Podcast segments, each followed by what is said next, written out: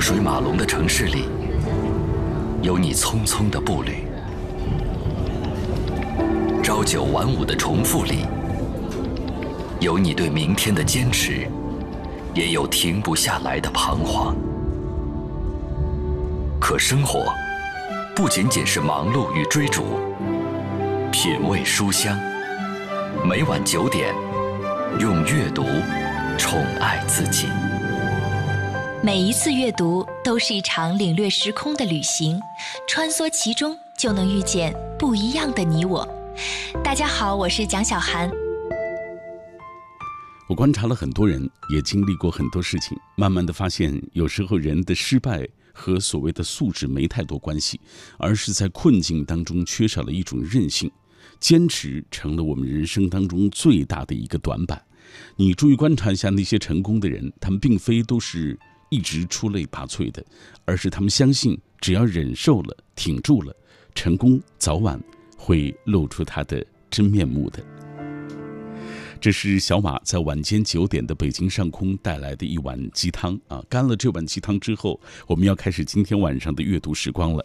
今晚我们带来的是青年作家张家伟的一部作品，叫做《三国志异》，讲述的就是三国故事。三国是一个英雄辈出的时代，三国也是一段扑朔迷离的历史，有正史的记录，呃，有野史的传说啊，还有戏剧编排、小说演绎等等，啊，而且不同时期都有不同的评点，不同的作品有着不同的描述。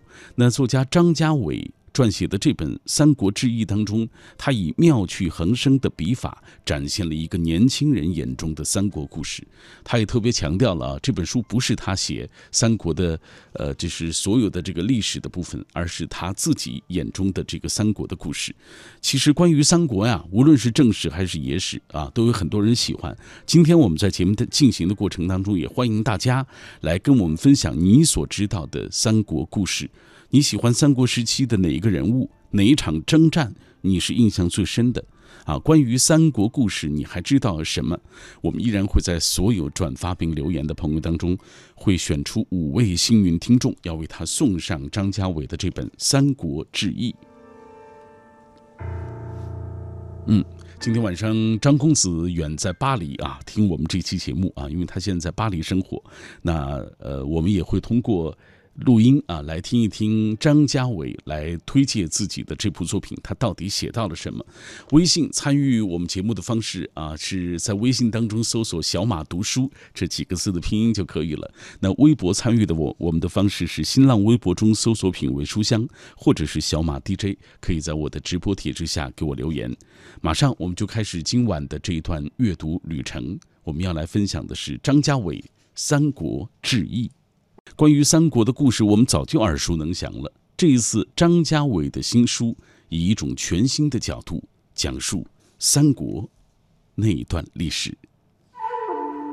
三国，一个英雄辈出的时代，一段扑朔迷离的历史，一些引人入胜的故事，一个津津乐道的话题。正史记录、野史传说、戏剧编排、小说演绎、二次元演绎。不同时期有不同的评点，不同作品有不同的描述。青年作家张家伟以妙趣横生的笔法，以一种全新的角度讲述三国，展现一个年轻人眼中的三国故事。以故事说人物，以人物说历史，以历史说文化，以文化说人性。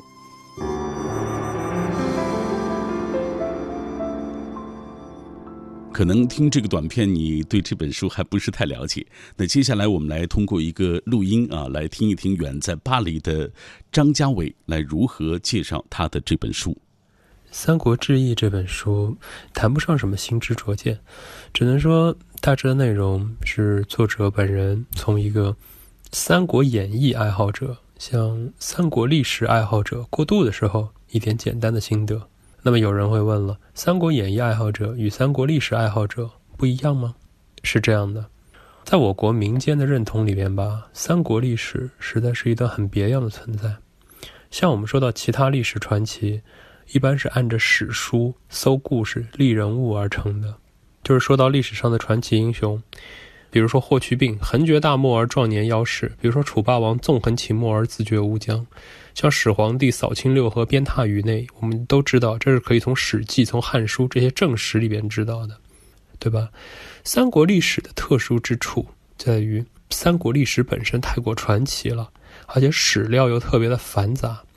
就是先是陈寿写了《三国志》，这是正史；后来是裴松之给他做了注，后来又有《晋书》和《后汉书》等等史料掺杂在一起，导致三国历史就是传到后世已经很传奇了。再加上什么《世说新语》等等笔记传说，然后宋朝的话本、元朝的杂剧，甚至到元朝还有所谓全像《三国志》平话这么一本书，那是一本八万字的评书。对，直到最后由罗贯中写成了。或者说编撰成了《三国演义》，可以说《三国演义》和正史都大家都说七十三虚嘛。但是问题是，《三国演义》里边呢，不但不是正史，而且它是把正史更传奇化了。再加上明清两朝的戏剧啊，后来的各种改编啊，已经把很多的人物从历史人物而变成了一个经典的脸谱，输进了大众的内心。而且这种。不同这种演绎与历史的不同，已经深入人心了。比如说，诸葛亮在正史里边应该是一个苦心孤诣的贤相，而《三国演义》就让他羽扇纶巾啊，鹤场啊，能掐会算。鲁迅先生都说了嘛，说《三国演义》是壮诸葛之多智而近妖。比如张飞在正史，应该是个爱敬君子、不恤小人的猛将，然后对读书人也客客气气。《三国演义》是永久的把一个大胡子、黑脸汉子的形象给给张飞锁定了。比如说鲁肃在正史里面应该是一个大局观出众、性格刚毅而大胆的军官，结果《三国演义》就把他做成了一个很宽厚又呆萌的君子，诸如此类就不胜枚举。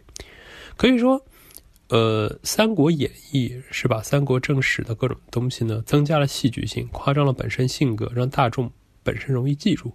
但是《三国演义》这本书因为太好看、太有趣了，所以把一些具体人物给偶像化和浪漫化了，以及有点喧宾夺主。所以现在我们民间认可的三国设定，是一个很混杂的设定，就是有一点正史，有一点评书演绎，有一点二次元改编。老话说，从前评书一人里说三国的，一百人里不过一二。因三国人物超过四百个，跨度长，战役多，情节复杂。还有无数诗词歌赋、书信文章、历史典故、成语名句，寻常人拿不起来。所以说三国是很考水平的事儿。作者串讲了二十八篇三国故事，上百个三国人物，献给三国的原著党，献给所有热爱三国的读者。这本书制作十分精美，用十四道印刷工艺展现了纸书之美。刚才我们为大家介绍了张家伟自己对于《三国志异》这本书的一些理解啊。他说了，三国在我们中国人的心里好像是一个混杂的设定，有一些正史，有一些评书演绎，有一些二次元的改编等等。而这本书，就像张家伟自己所说的，其实并没有所谓新知灼见，更多的是古今多少事都付笑谈中，只是他个人对历史的一点儿啊叹奇罢了。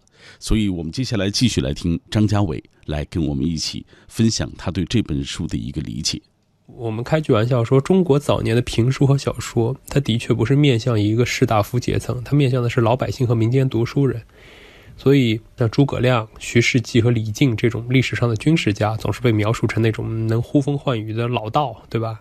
像张飞、程咬金、胡大海这种历史上的猛将，都被描述成那种黑脸汉子啊、花脸猛将啊什么的，类似于这样。像刘备，历史上明明应该是一个英雄之气、弘毅宽厚、百折不挠的枭雄，但是《三国演义》里面就把他描述成一个老好人，对吧？就类似于这样子。可以说，历史上刘备和诸葛亮这对开国军相，就本来是一个枭雄，一个非常英锐的宰相，结果就现在在大家形象心目中就变成了一个憨厚君主和神通的智者。所以，很多小说、评书，甚至游戏爱好者，第一次接触史书的时候，会说：“哎，我小时候读的不是这样的呀。”但再进一步，就会发现，就是正史《三国演义》正史中的人物，其实可能比演义中还要有趣，还要出彩。因为我们说三国最微妙的一点是这样的：首先，它是漫长的分裂时期，然后很多人保持着极端对立的态度。建安、魏晋，那是众所周知中国思想大分裂的时代。比如说《三国演义》里面著名的三杰、三绝，对吧？关羽的作风可以归之为是一个豪侠的作风。曹操的作风，黄仁宇先生说他是一个马基雅维利主义者，对一个现实主义者。而诸葛亮身上是兼有法家、儒家和道家的色彩。孙权则被陈寿评论为说像是勾践，像越王勾践一样，就是非常的能忍，同时有英杰之气。刘备则被说成有刘邦的作风，就是所谓高祖之风。就是三国历史是一段大家的性格极其强烈而分明的时代，这种种种强烈的性格在漫长的时间里，然后各自存在着，就很有趣。所以这就是这本书的主旨，想把三国正史本身有趣而非常华彩的一面描述出来。罗贯中当初给曹操写了首诗，叫《夜中歌》，结尾就是说：“书生轻意冢中人，冢中笑尔书生气。”嗯，所以还是那句话，就是。这本书就是也并不敢说轻易评论历史上的人物，更多是试图描述一下他们究竟是一个怎样的非常了不起的时代吧。三国故事在中国的传播是一个很传奇的过程，或许是因为《三国演义》这本小说过于红了，正史和民间的三国版本可以截然不同。而今电视剧、动画、漫画、游戏的介入，让民间认可接受的三国设定更为混杂。关于三国的故事，我们早就耳熟能详。但是这本张家伟的新书《三国志异》，作者从君王、谋臣、丞相、名将、乱世，讲述你所不知道的三国故事，给那些被衍生作品搞得面目模糊和脸谱化的英雄人物洗了洗脸。接下来，我们就打开张家伟的这本书，来读一读他写到的这些所谓洗了脸之后的英雄人物到底是什么样啊？我们先从开篇讲起。他写到三国琅琊阳都一个姓诸葛的人啊，当然不是诸葛亮了啊，这个人叫诸葛绪。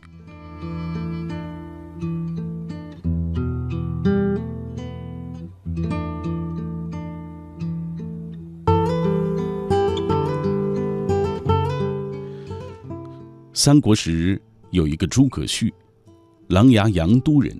众所周知，三国是琅琊阳都姓诸葛的诸葛亮、诸葛瑾、诸葛诞，那都是出将入相之才。诸葛绪也不丢人。公元二百五十五年，魏国的名将冠丘简叛乱，是为淮南三叛之一。吴大将军孙峻举兵号称十万，要渡江来了。三国末期的名将，当时兖州刺史，约等于现在的山东省委书记邓艾，派遣实为泰山太守，约等于泰安市长的诸葛绪前去拒战，成功了。诸葛绪从此就有了地位。又八年后，司马昭定方略，要灭亡蜀汉，当时派出的三路大军有两路主将是威名赫赫，一是时人谓之子房。张良在世的钟会，一是征战四方的姜维的老对手邓艾，其中钟会十余万众取汉中，邓艾三万人攻蜀汉大将军姜维所在的塔中，这就是三国末期的三捷之战。姜维迎战邓艾与钟会组合，还有诸葛绪，这个时候他通过个人奋斗，已经是雍州刺史，也就是现在甘肃省委书记这个职位。他领军三万向阴平桥头出发，拦截姜维，别让其干扰钟会的汉中攻势。但是您猜到了，小人物上大舞台，诸葛绪很快就倒了霉。因为钟会在汉中征讨顺利，邓艾在榻中阻拦姜维。本来似乎魏国的计划要成功，隔断姜维攻下蜀汉，这挺好。但是姜维是天纵奇才，来了一个声东击西。绕到阴平西北，入北道，俨然要抄诸葛绪的后路。诸葛绪吃了一个假动作，退兵三十里。姜维引军翻身，过了阴平桥，回到剑阁。如此，曹魏的正路被堵了，诸葛绪与邓艾组合围杀姜维的计划就此完蛋了。这个时候，诸葛绪又做错了一件事情，他没向邓艾靠拢，而是去找钟会。这个也不难理解。邓艾虽说是他的老上司，但是是放牛娃出身；钟会和诸葛绪都是世家出身，所以诸葛绪觉得钟会更靠谱一些。可惜诸葛绪连续两个决策都错误了。钟会年少野心勃勃，此次出征本来就心存反意。看诸葛绪犯了错误，手里还握着三万兵权，眼馋了。于是钟会私下向司马昭告密，说诸葛绪临阵不前，治了他的罪，打入囚车，押回到洛阳去了。三万兵也没收了，归钟会领导。此后，邓艾完成了天下知名的传说，那就是偷渡阴平，万山之中行军，占领江油。大破诸葛瞻，逼得刘阿斗出降，蜀汉灭亡了。这个时候，诸葛绪是整个故事里最倒霉的一个人。八年前的市长，八年后的省领导，灭蜀三大队之一，本来是挺光彩的。可是被姜维晃过，被钟会打小报告，错过了邓艾的不世奇功，坐着囚车回洛阳。你看这是什么命？然而呢，一个人的命运既要看个人的奋斗。也要参考历史进程。灭蜀之后不久，姜维投向钟会，煽动他谋反。钟会又擒拿了邓艾，自己和姜维策划造反未遂。一日之内，邓艾、钟会、姜维三杰全都死去了。这是公元二百六十四年正月的事情。这三杰死的时候，成都大乱，秩序失控，军民死伤无数。到公元二百六十四年的二月份，才大致安定。蜀汉是灭亡了，只是前后死的人也够巧的。参加征蜀的大部分高级军官，比如说钟会、邓艾、师纂啊，这几个人都死了。而犯了大过、错过了大功、安静囚车里回去的诸葛绪呢？他很安静，他因祸得福。被送离蜀中，恰好躲开了这个风暴，他没什么大过失，而且因为钟会的谋反，反而让他变得清白了。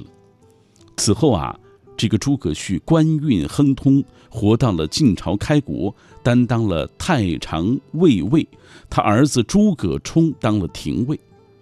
在诸葛绪被囚车送回洛阳后的又十年，那个春天，他的孙女诸葛婉被红纱祭毙。啊，选进了宫廷，当了晋武帝司马炎的妃子。论辈分，诸葛绪都是司马懿平辈的亲家了。而此时，曾经风云呼啸的邓艾、钟会、姜维，甚至司马昭，都已经死去多年了。多年之后，诸葛绪回想起自己被打进囚车，送回洛阳那年的深秋，会作何感想呢？那对他而言是大不幸。但从历史角度来看，那场风云凌乱的变局当中，他又是一个活脱脱的幸运者。他没像钟会、邓艾与姜维那样名动历史，但是他活下来了，还平白得到了富贵。最微妙的是，这一系列过程当中，他都是被历史风云左右着的人。啊，所谓祸兮福所倚，福兮祸所伏。风云变幻，就这样划过了他的脖子，留了他一条富贵平安路。他在囚车里被送走时，万万想不到这样的结局。你看，一个人的命运既要看个人的奋斗，也要参考历史进程。这意思是说，历史要开一个人的玩笑，多大的英雄都没办法。历史要让你成功，你办错一堆的事情都能够逃得性命，飞黄腾达。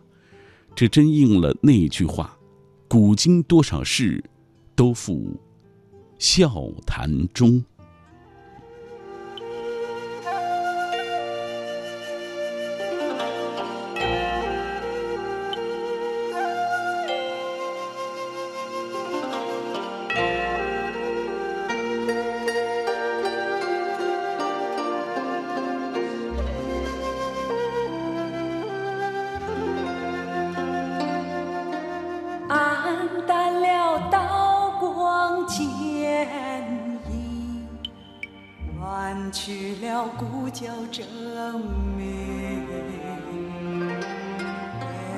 叫证明，前飞扬着一个个鲜活的面容，淹没了黄尘古道，荒芜了烽火边。